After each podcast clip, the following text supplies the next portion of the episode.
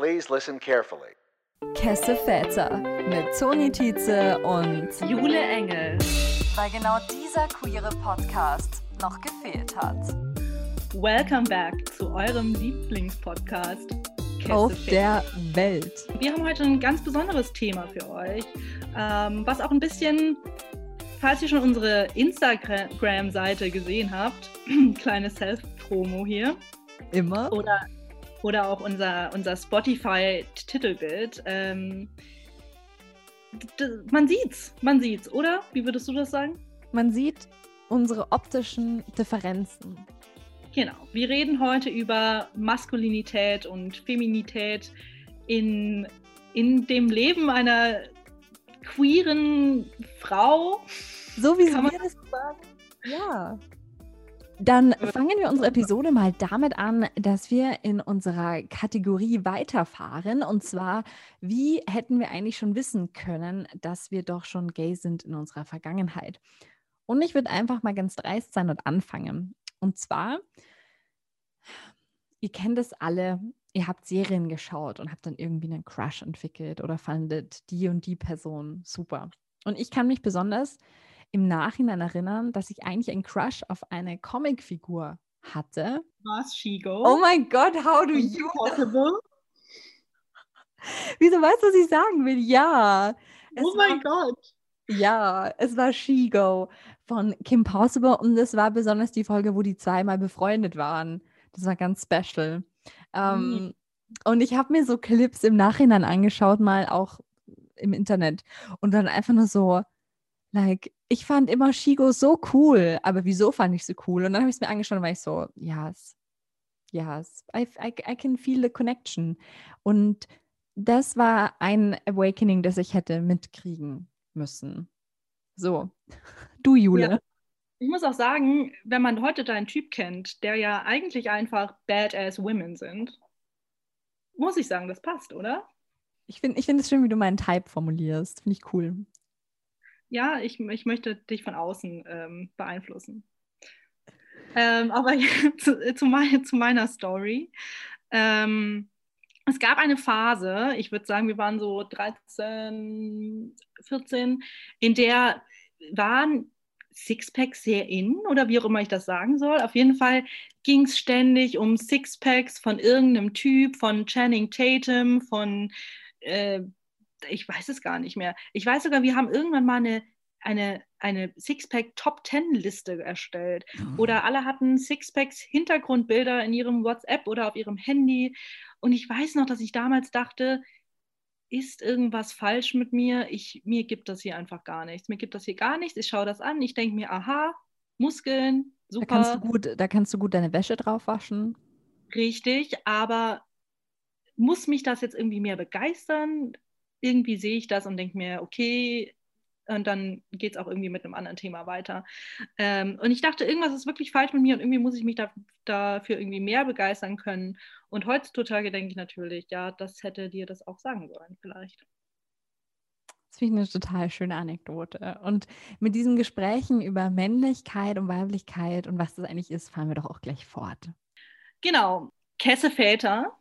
Vielleicht fangen wir einfach mal an mit unserem, mit unserem Namen. Bezieht sich ja auf eine maskulin präsentierende lesbische Frau. Definitiv. Und wer unsere erste Podcast-Folge gehört hat, ist definitiv auch klar im Vorteil, weil wir wissen, dass dieser Begriff aus den 20er, 30er Jahren der Bar-Szene in Berlin stammt und einfach eine heutzutage Butch-Lesbian beschreibt, also eine masculine presenting Lesbian. Richtig. Toni, würdest du dich als, als Butch oder als maskulin präsentierend oder, oder als Kesservater identifizieren?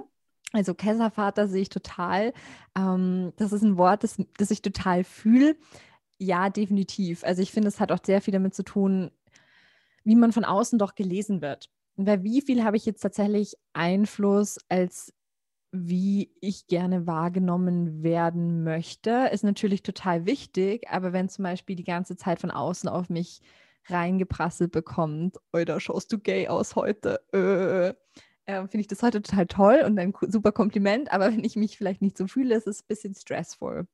Also ich glaube, dass man da aber nicht nur als queere Person diesen Struggle hat, dass das von außen irgendwie auf einen zukommt und man ja irgendwie immer im Blick der Gesellschaft steht, sondern was ist mit zum Beispiel total cis heterosexuellen Menschen oder Frauen, die zum Beispiel einfach kurze Haare haben und ihr Leben leben oder relativ burschikos herumlaufen.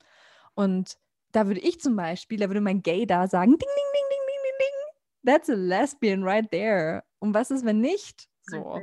Also wie sehr man das doch alles vom Aussehen vermeintlich meint abzulesen. Aber ja. wenn ich jetzt dich zum Beispiel sehe, klar, du hast die Doc Martens am Start, ist ein Argument. Aber das. Jeans are cuffed. Eugene are cuffed high. Ähm, es ist natürlich trotzdem ein, ein ganz klarer, ja, Unterschied zwischen uns beiden, mit dem wir natürlich auch hier in diesem Podcast spielen möchten. Richtig. Darf ich ja noch eine kurze Nachfrage stellen? Immer. Du bist, du hast dich ja relativ spät geoutet, sage ich mal, aber so wie ich das in Erinnerung habe, warst du optisch ja schon länger ähnlich, würde ich jetzt sagen.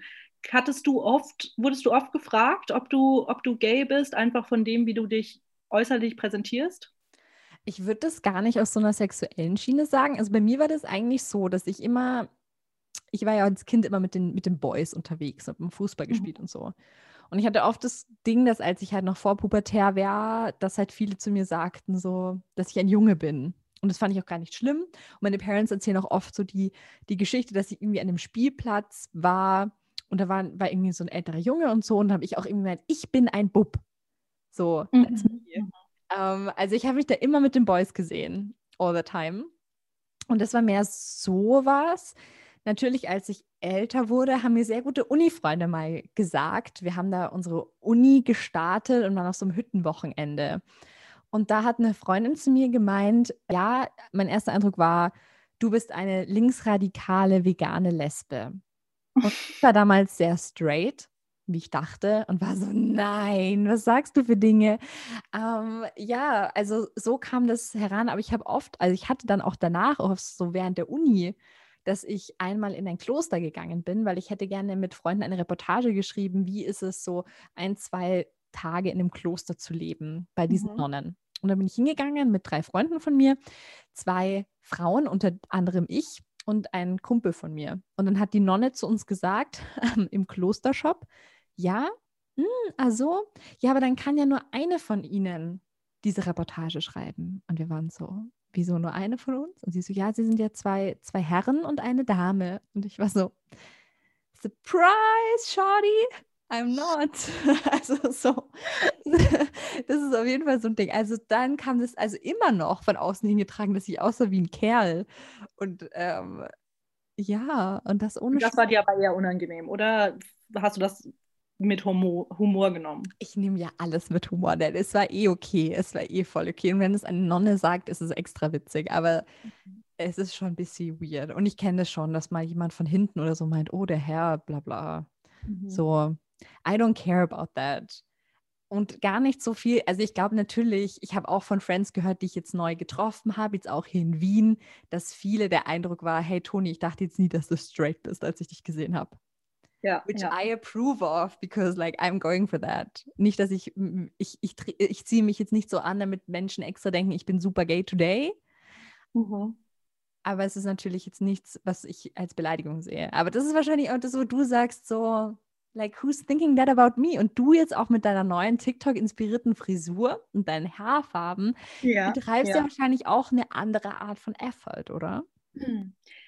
Ja, also das muss man ganz klar sagen. Ich würde sagen, ich habe mich immer sehr feminin präsentiert. Ähm, also nicht, doch schon, würdest du sagen, sehr feminin, schon sehr feminin. Ich hatte auch in der mhm. Schulzeit eine lange Phase, in der ich immer hohe Schuhe anhatte und doch, ich hatte auf jeden Fall immer Spaß mit meiner femininen Seite, sage ich mal. Ich hatte immer lange Haare. Ich wurde auf jeden Fall eigentlich nie für einen Jungen gehalten in meiner Kindheit. Ähm, ja, natürlich war das, ich möchte jetzt nicht sagen, es war ein Struggle für mich. Aber es war ein bisschen ein Struggle für mich, als ich so mit meiner ähm, queeren Identität ähm, mich da zugehörig gefühlt habe, sage ich mal. Ähm, hatte ich natürlich die Phase, in der ich überlegt habe, okay, muss ich jetzt irgendwas an meinem Aussehen ändern, um, wie du sagst, für die die, die Welt gelesen zu werden als, als queer, als gay, wie auch immer. Und ähm, habe mich aber einfach auch, auch immer, wenn ich mit Freunden darüber gesprochen habe, haben die gemeint, das ist doch voll der Quatsch, du bist, wer du bist und du präsentierst dich so, wie du, wie du bist. Das hat ja nichts mit deiner Sexualität zu tun. Ähm, das stimmt natürlich. Aber. Aber wir kennen es doch alle. Wir, wir gehen spazieren, wir laufen durch den Park, wir sehen entweder ein queeres Pärchen, Pärchen oder, oder wir sehen eine für uns als queer lesbare Person, sage ich mal, ähm, und freuen uns. Wir freuen uns, dass wir Repräsentationen sehen in unserem echten Leben, in der Realität. Ah, und nicht nur auf TikTok, sondern auch im Real Life. Wahnsinn. Richtig. Und fühlen uns zugehörig und ähm, zum einen möchte man vielleicht das darstellen, zum anderen möchte man vielleicht auch einfach nicht immer von Typen als straight und als anmachbar, sage ich mal, ähm, direkt gelesen werden. Ähm, ich würde sagen, mittlerweile, ähm, ich denke nicht mehr so viel drüber nach. Ich finde, wenn man es weiß, weiß man es. Ich ziehe auch die Flannel an. Ich wenn, wenn man Doc Martens als gay ansehen will, ich trage Doc Martens. Wenn man meine pinken Haare als nicht straight ansehen will, ich finde, man muss mich nicht als komplett hetero lesen um das mal mit deinen Worten weiter auszudrücken. Schon, oder? Und ich finde, was, was mir da jetzt total schnell einfällt, ist diese Szene, als wir uns kennenlernten und Craftbeer tranken und dich mhm. ein Typ angemacht hat, während wir zusammen saßen und du neben deiner Freundin. Ich glaube, wir haben sogar Händchen gehalten. Ja, und es war schon, es war sehr obvious. So. Es war, es war sehr obvious, aber er hat es irgendwie nicht gerafft und er dachte auch, es wäre es wär ein Spaß und es wäre jetzt einfach nur, damit er mich nicht anmacht oder weil ich nicht will oder so, so als Ausrede. War es nicht. Ähm, ja, und, und das finde ich zeigt aber auch ein bisschen einfach dieses, wie sehr wird man als ähm, Couple als, als gleichgeschlechtlich feminines Couple ernst genommen von Männern. Und genau das ist ja auch das Interessante. Und das habe ich auch sehr oft online gelesen. Wir haben in der ersten Folge schon darüber gesprochen, dass es ja oft so ist, dass Boyfriends, wenn man jetzt so allgemein redet, sagen, hey, wenn du mit einer Frau rummachst, ist okay. Aber was ist, wenn du jetzt mit einer Frau rummachst, die nicht feminin ist und die vielleicht der Boy nicht super hot findet? Mhm. Ist dann immer noch okay, wenn er in Anführungszeichen mit einer Kampflesbe rummacht? Ist das in Ordnung oder halt nicht? Und das mhm. ist auch so ein Bild, das irgendwie erfüllt werden soll. Und du bist natürlich da auch in einer Situation, dass du eine feminine Freundin hast, mhm. wo ich immer das Gefühl habe, dass das vor allem bei Online-Dating, auch wenn man sich Jodel anschaut und so Umfragen, die dort gestellt werden, oft so ein Ding ist, dass sehr viele weibliche Frauen inzwischen, weiblich, Weiblichkeit is a construct, und dass mhm. weibliche Frauen das ihr Gegenstück suchen und nicht mehr in diese heteronormativen Normen sich bewegen von, sie brauchen eine, eine Butch-Lesbian, damit man auch dieses mhm. Klischee einhält. Mhm. Ja, du ähm, zu dem Punkt, du hast ja auch eine eher, eher maskulin präsentierende Freundin, würde ich sagen. Ganz knapp an der Grenze, aber würde ich schon noch sagen. würde ich auch sagen. Also wir passen ja zum Beispiel jetzt nicht unbedingt in dieses Thema rein. Ähm, ist natürlich die Frage, man kann das natürlich diskutieren, versucht man da Heterosexualität zu rekreieren in, in seinem eigenen, in seiner eigenen Sexualität oder ist ja auch die Frage, braucht man diese, ich finde, was ja auch viel leider oder wie auch immer ähm, Maskulinität und Feminität beeinflusst, ist einfach dieses, diese Power, dieses Power äh, Gleichgewicht, sage ich mal. Dass man natürlich ja auch der maskulin präsentierenden Person eher die Dominanz zuschreibt. Meinst du die Top Energy? Die Top Energy, richtig. Ähm, aber auch so im Leben. Wer, wer wechselt das Öl, wenn beide ein Kleid tragen? Ich weiß es nicht. Ich glaube nämlich, eine Hose ist dazu essentiell, um Öl zu wechseln oder um, um irgendwas festzuschrauben. Ich muss sagen, das, das fällt mir leichter an Tagen, an denen ich Hosen trage. Voll. Und mir fällt halt immer schwer, Blumen zu pflücken auch. Oder auch einfach zu kochen. Vor Richtig. allem, wenn es Wer kocht bei euch? ich dachte, die vegane Episode heben wir uns für später auf. Ja, aber das ist genau das, also dass so Erwartungen auch gestellt werden. Und ich finde, es sind so diese Stereotype, die man auch gefragt wird, dass man denkt so, wer ist der Mann in der Beziehung? Und ich dachte immer, das ist kein Ding, weil das ist einfach so ausgekautes Klischee, dass das eh niemand fragt. Nein, ein Kumpel von mir hat mich das auch mal gefragt. Und ich war so, Brudi, weißt du nicht, dass das so überholt ist? Das ist like so 2003. Um, ähm, ja, that's the thing. Und ja. bei dir, also ich meine, wir sind wenigstens quasi zwei Männer, aber ihr seid ja nur zwei Frauen. Like, how are, how are you coping? Ja, es wird viel gekocht, es wird viel gekocht und ähm, kein Geld verdient, muss ich jetzt einfach mal so sagen. Aber ich finde es zum Beispiel auch sehr relevant, dass eine Freundin von mir, die auch relativ masculine ist, sich auch eher grundsätzlich zur Maskulinität hingezogen fühlt. Und ich habe mit der getindert und wir saßen so in Wien im Museumsquartier, wer es kennt. Beste Lage, saßen auf einer Bank und haben geswiped durch Tinder. Und die ganzen Girls, es war halt wirklich 90 Prozent easy, very feminine Girls. Und das ist, glaube ich, überhaupt nicht das, was man jetzt so von außen erwarten würde, weil das einfach nicht dem Bild entspricht. Und für sie ist es natürlich eh blöd, weil auch das Gefühl so besteht, okay, diese ganzen masculine Girls waren wahrscheinlich eh feminine Girls, because that's what you do. Mhm. Und so, das ist halt so, was man tut. Und ja, dass das auch irgendwie bis die frustrierend ist und so diese, ja, diese, diese, diese Schere von was ist meine eigene Präferenz und was ist eben diese Heteronormativität, von der wir gesprochen haben. Was ist das jetzt? Davon? Das ist, das ist eine gute Frage. Meine Frage wäre da auch ähm, gewesen von diesen ganzen feminine presenting Girls, wie viele sind, sind Bi und suchen einen Dreier? ja, schon 75 Prozent wahrscheinlich. Das ist auch valid. Das ist, das ist valid, wenn, wenn, wenn es so kommuniziert wird direkt, würde ich ja. sagen. Ja, sowieso, sowieso. Aber Online-Dating ist dann eh immer so eine Sache für sich. Und es ist wirklich, es ist echt nicht so, wie man sich das vorstellt, wie man es im Kopf hat. Ja, wie man, also wenn ich mir vorher früher Lesben vorgestellt habe, sage ich mal, hat man einfach das Klischee der Kampflesbe, des Kessenvaters. Und, des Kessen von uns quasi. Das wäre doch eigentlich das Goal dieses Podcasts, dass wenn Leute. uns denken. Ich weiß nicht, wie narzisstisch das jetzt klingt, aber es wäre natürlich schon schön. Vor allem, weil dieses Wort, aber ich finde auch, wenn, das Wort Kesse, Kesservater ist so ausgestorben in, in 2021, dass, mhm. wenn man das sagt und dann Leute an uns denken, wäre schon Goal und das wäre ich auch gar nicht so narzisstisch. Nein, das fänd, ich finde, ein gesundes Selbstbewusstsein ist, ist wichtig. Und ähm, ja, ich finde, man muss Trends auch zurückbringen. Und ähm, man muss sich ja auch Sachen wieder zurück aneignen. Weißt du, wie ich meine? Begriffe, die irgendwie ähm, beleidigend waren, als Beleidigung sein sollten, einfach reclaimen. Ja, und ich finde dieses Reclaimen, das fällt mir auch immer und immer wieder auf im Gespräch, wie oft wir auch in diesem Podcast sagen, wir sind so gay, und wir sagen nicht, wir sind so lesbisch,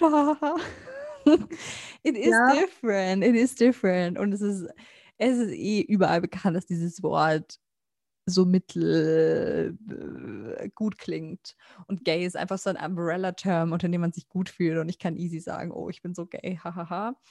Aber glaubst du nicht, dass das auf jeden Fall auch was mit internalisierter Homophobie zu tun hat? Dass man einfach den, man hat keinen so emotionalen Bezug zu dem Wort gay, es ist nicht unsere Muttersprache, aber zu dem Wort lesbisch und dass das in unserer Jugend vielleicht immer als Schimpfwort benutzt wurde, ähm, hat man eben diesen negativen Bezug und hat diese internalisierte Homophobie. Ähm, ich glaube, das spielt da auf jeden Fall ganz viel rein, dass man sich mit dem Wort gay sehr viel wohler fühlt. 100 Prozent. Ich finde grundsätzlich diese sehr viele queeren Begriffe, die natürlich sehr durch so, ja, amerikanische Fortschritte auch geprägt sind. Es, wird, es ist vieles auf Englisch, was eh verständlich ist. Und es ist natürlich auch ein Schutz, aber wie du sagst, das ist, ich finde, vor allem unsere Generation macht das sehr oft, dass wenn man über intime Dinge spricht, das muss nicht unbedingt mit mhm. PartnerInnen mhm. sein, es kann mit FreundInnen sein. Wenn ich so sage, oh, I love you, hahaha, ist mhm. es zu Ich liebe dich 100 Meilen entfernt davon. Total. Das, das fällt mir auch immer wieder bei mir selbst auf, dass es einfach, ja, es nimmt, es nimmt diese, es, es, es baut Distanz ein in, in etwas, was sonst sehr emotional wäre. Und ähm, ja, das ist wirklich interessant, dass, dass das mittlerweile so fast der Standard ist. Ja, ja, total. Und so ähnlich geht es mir auch um diesen ganzen Butch-Bla. Das ist auch Englisch, aber es ist, der schwingt immer so oft die negative Konnotation mit. Umso wichtiger ist es, wie du sagst, es zu reclaimen und bewusst zu sagen. Und vielleicht jedes Mal einen Schnaps zu trinken, wenn wir uns als gay bezeichnen in diesem Podcast. Wäre wahrscheinlich auch nicht schlecht. Das wäre auf jeden Fall eine sehr interessante Folge, muss ich sagen. Schon, schon, schon. Aber wir haben ja auch über Sexualisierung gesprochen und du natürlich jetzt in einer Femme-Femme-Relationship. Mhm. Du das wahr? Also fühlst du dich da irgendwie so auch vom Blick von außen anders betrachtet? Mm, also es gab auf jeden Fall schon mehrere Situationen in meinem Leben, in der ich, ähm, vielleicht erzähle ich einfach mal eine Story von, von meiner Ex-Freundin. Wir waren in dem Museum, wir haben uns Kunst angeschaut, wir waren, ich glaube, wir haben Händchen gehalten, ich weiß es gar nicht mehr genau. Und ähm, es kam ein Mann zu uns, erstmal, ungefragt, mansplained er die Kunst. Er, er, hat uns erklärt, was wir da gerade sehen. Wir waren so, ich fasse es gar nicht. Äh, irgendwie haben wir den dann abgewimmelt, beziehungsweise ich glaube, meine damalige Freundin hat den Arm um mich gelegt, um irgendwie zu signalisieren, hey, wir sind, wir sind ein Paar, wir sind nicht äh, ansprechbar. Ähm, er kam irgendwie immer wieder und irgendwann, wir sind schon quasi, wir sind schon quasi geflüchtet. Das war super unangenehm, die Gespräche waren super unangenehm. Ähm, der war, er war auch deutlich älter als wir. Äh, wir wussten auch gar nicht, wie wir damit umgehen, umgehen sollten ähm, und sind quasi geflüchtet. Und irgendwann laufen wir Händchen halten irgendeinen Gang entlang und er kommt uns entgegen ähm, und meint nur zu uns, ja, ähm, da wäre er ja gerne mal dazwischen. Und ähm, das war eine super unangenehme Situation ähm, und zeigt natürlich, dass dass das gar nicht ernst genommen wird, sage ich mal, als Beziehung. Wäre das, wär das mein Freund gewesen, wäre das sicher nicht so gelaufen. Und klar, sowas passiert immer wieder oder eben auch die Story, die du angesprochen hattest, in der man angesprochen wird und das, ähm, es wird gedacht, man, man tue das nur als Ausrede zu sagen, man hätte eine Freundin. Klar, das äh, passiert vielleicht mehr in dem Kontext, in dem man, in dem ich sicher äh, eher als hetero äh, angesehen würde von, werde von außen als vielleicht jemand, der sich maskuliner präsentiert, ähm, ja, ist natürlich ein Problem. Aber sich dafür anders zu präsentieren, wäre ja auch feige. Sowieso. Man soll doch sich so anziehen und präsenten, wie man das möchte und wie man sich wohlfühlt. Ohne Druck von der Gesellschaft, was glaube ich nicht mehr in diesem Sexualitätsding, aber an sich alles, was Trends und so weiter betrifft, eh nicht wirklich möglich ist. Aber es ist natürlich noch eine Schicht Druck drüber. Richtig. Sollen wir vielleicht noch ein bisschen über das Top- und Bottom-Thema reden?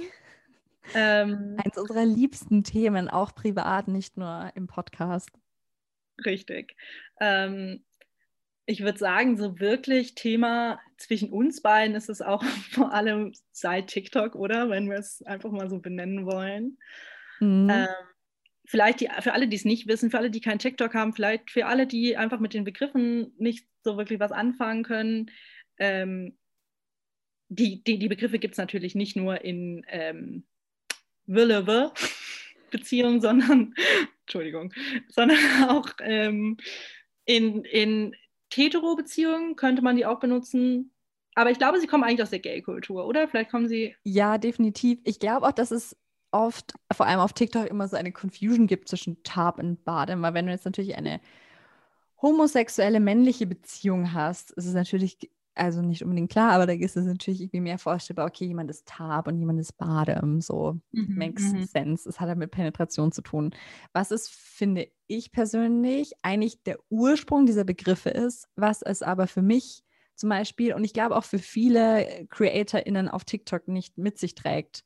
Also für mich hat, haben diese Begriffe mehr mit Dominanz zu tun und mehr mhm. mit, ähm, es heißt nicht, dass die Person, die top ist, aktiv ist und die andere Person ist passiv. Finde ich überhaupt nicht. Ich finde, es ist ein, ein, ein, ein, ein Zwischenspiel und ich finde, es hat damit nicht mehr so viel zu tun, aber dieses Wort hat irgendwie so eine Transformation erlebt. Und dass dann auch viele gemeint haben, ja, ihr verwechselt da ein bisschen so ähm, dominant und submissive miteinander. Mhm. Und da setzt diese Worte eigentlich durch Tab und Bottom, was natürlich nicht super akkurat ist. Mhm. Ähm, ja, aber ich fand auch, das kam durch TikTok auf und ich habe auch das Gefühl, dass ja, wenn, wenn ich so TikTok-Kommentarspalten lese, dass auch zum Beispiel viele ältere CreatorInnen dann sowas schreiben wie, ah, mit solchen Labels haben wir uns nie irgendwie auseinandergesetzt. Und natürlich mhm. auch wieder diese Kritik, zu der es auch noch eine extra Folge geben wird. Muss ich mich jetzt in irgendwelche Kategorien reinpressen? Oder hilft mir das selber? Fühle ich mich da besser oder überhaupt nicht? Macht es überhaupt Sinn, wenn ich sage, ich bin ein Bottom und ich brauche nur einen Top und wenn, wenn mein Future-Partner kein Top ist, dann funktioniert diese Beziehung nicht, was ja auch, was ja auch krass ist hat einen großen Stellenwert jetzt bekommen durch TikTok, ganz klar. Vielleicht dazu ganz kurz, ähm, wie, wie, das, wie, wie du das ja für dich, sage ich mal, definierst oder wie es ja auch viele definieren, eben in, diesem, in dieser ähm, Power-Dynamik. Ähm, wenn man dann wieder Pillow Princess als Begriff für jemand eigentlich, der im, der im Bett gar nichts macht, nur da liegt und eben eine Pillow Princess ist, wieder reinbringt, dann, dann finde ich, gibt es doch wieder mehr diesen Charakter von der eine der Top ist die Person, die ähm, die Arbeit macht und der Bottom wäre die Person, die ähm, eben nicht so viel Arbeit macht. Ja, und was grundsätzlich, also ich finde diese Vorstellung, ich glaube, also ohne jetzt die ähm, Sexpertin zu sein. Schreibt uns das auf Instagram. Ich glaube, wir brauchen noch ein bisschen, damit wir sie davon überzeugen können.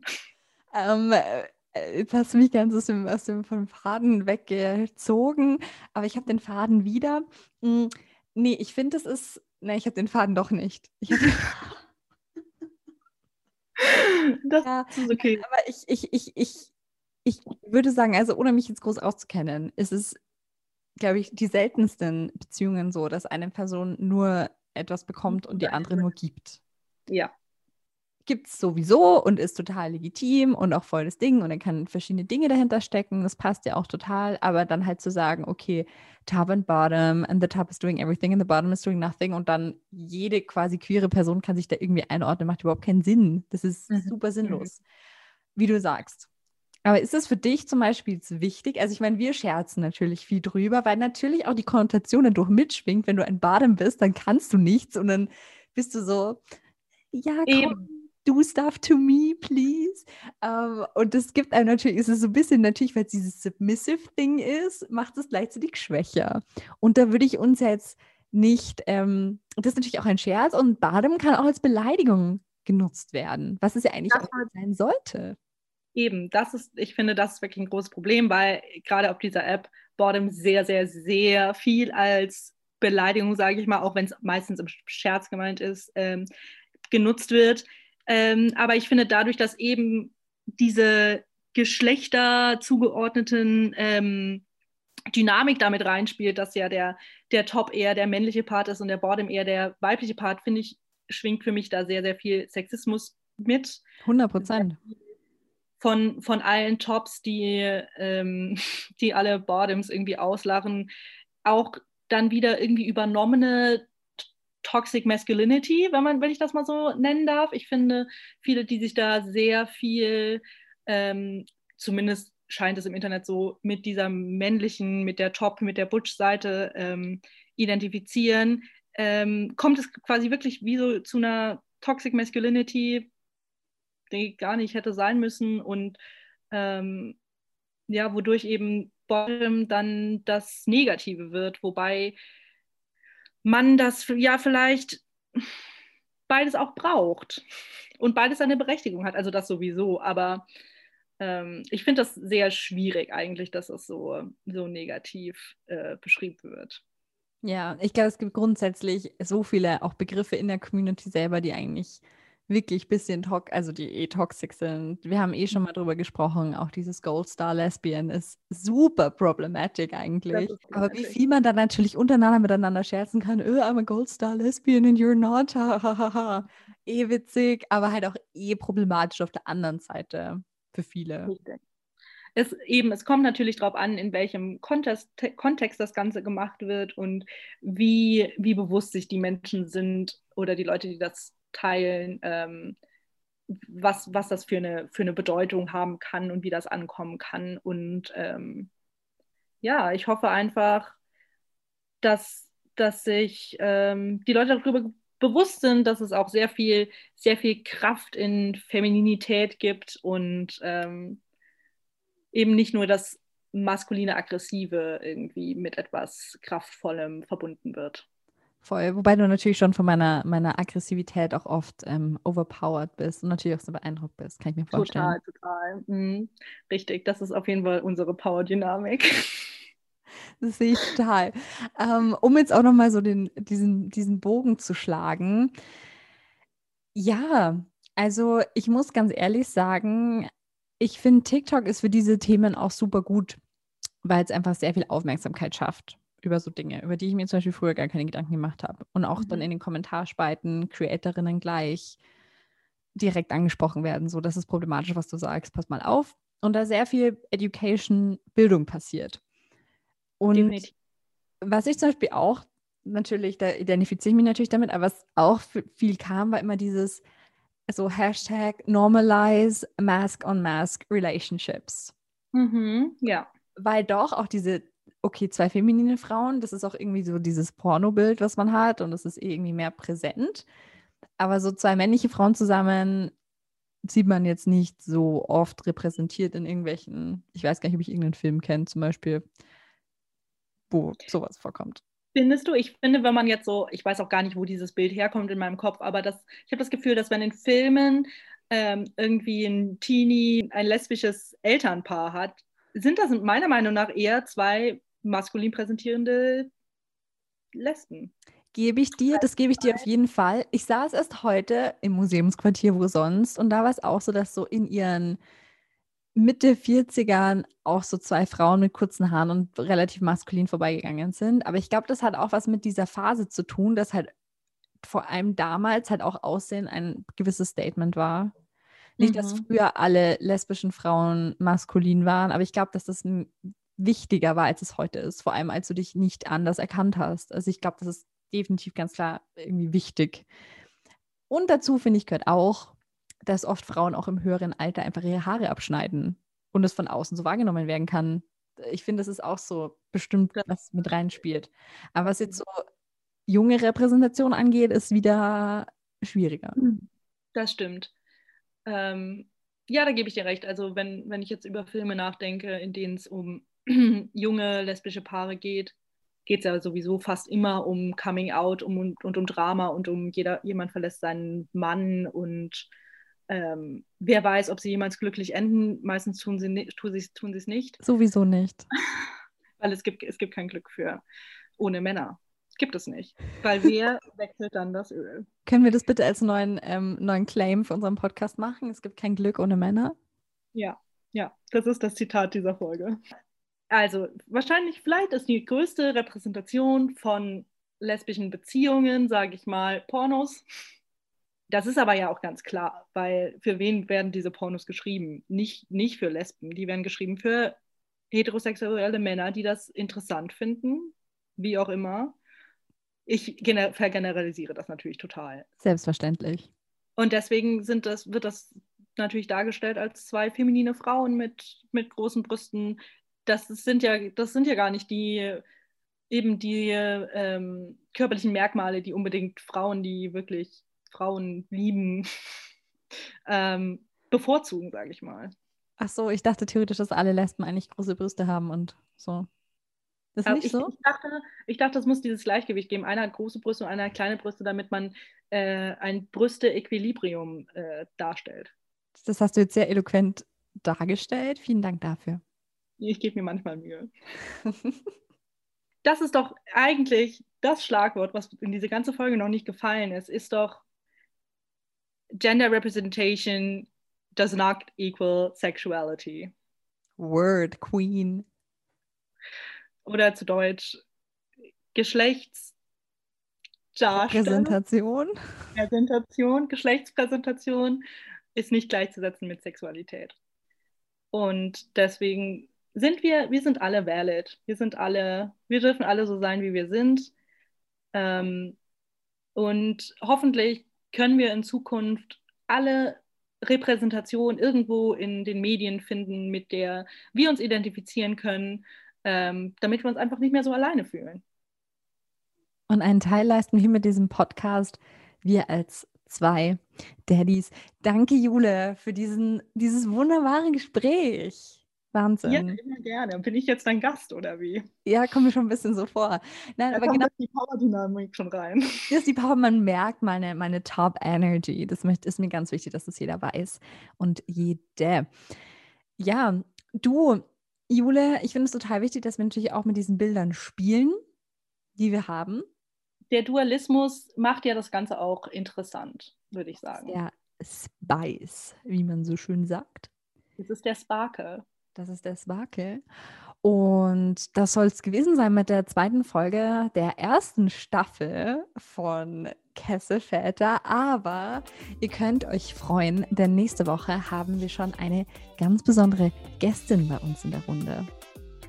Richtig. Ich glaube, wir machen was zum Thema Musik, aber ich möchte da auch nicht zu viel vorwegnehmen. Unterdessen folgt uns auf, Spot, auf Instagram, falls ihr das Aber auch auf Spotify. Auch auf Spotify. Jeden Montag. Ähm, Uhrzeit steht, glaube ich, nicht so ganz fest. Wün wünscht euch eine Uhrzeit. Schreibt uns unter unseren letzten Post, wie viel Uhr hättet ihr gerne unsere Stimmen in eurem Ohr. Und ansonsten könnt ihr auch einen privaten Anruf von uns gewinnen wenn wir dann mal die Reichweite haben, dass es wirklich relevant ist und uns Leute derart bewundern. Aber da kommen wir schon noch hin. Ich glaube, das dauert nicht mehr lange. Wir, ma wir manifestieren das. Manifesting is big und ähm, vielleicht brauchen wir noch ein paar Crystals und dann, dann läuft das, würde ich sagen.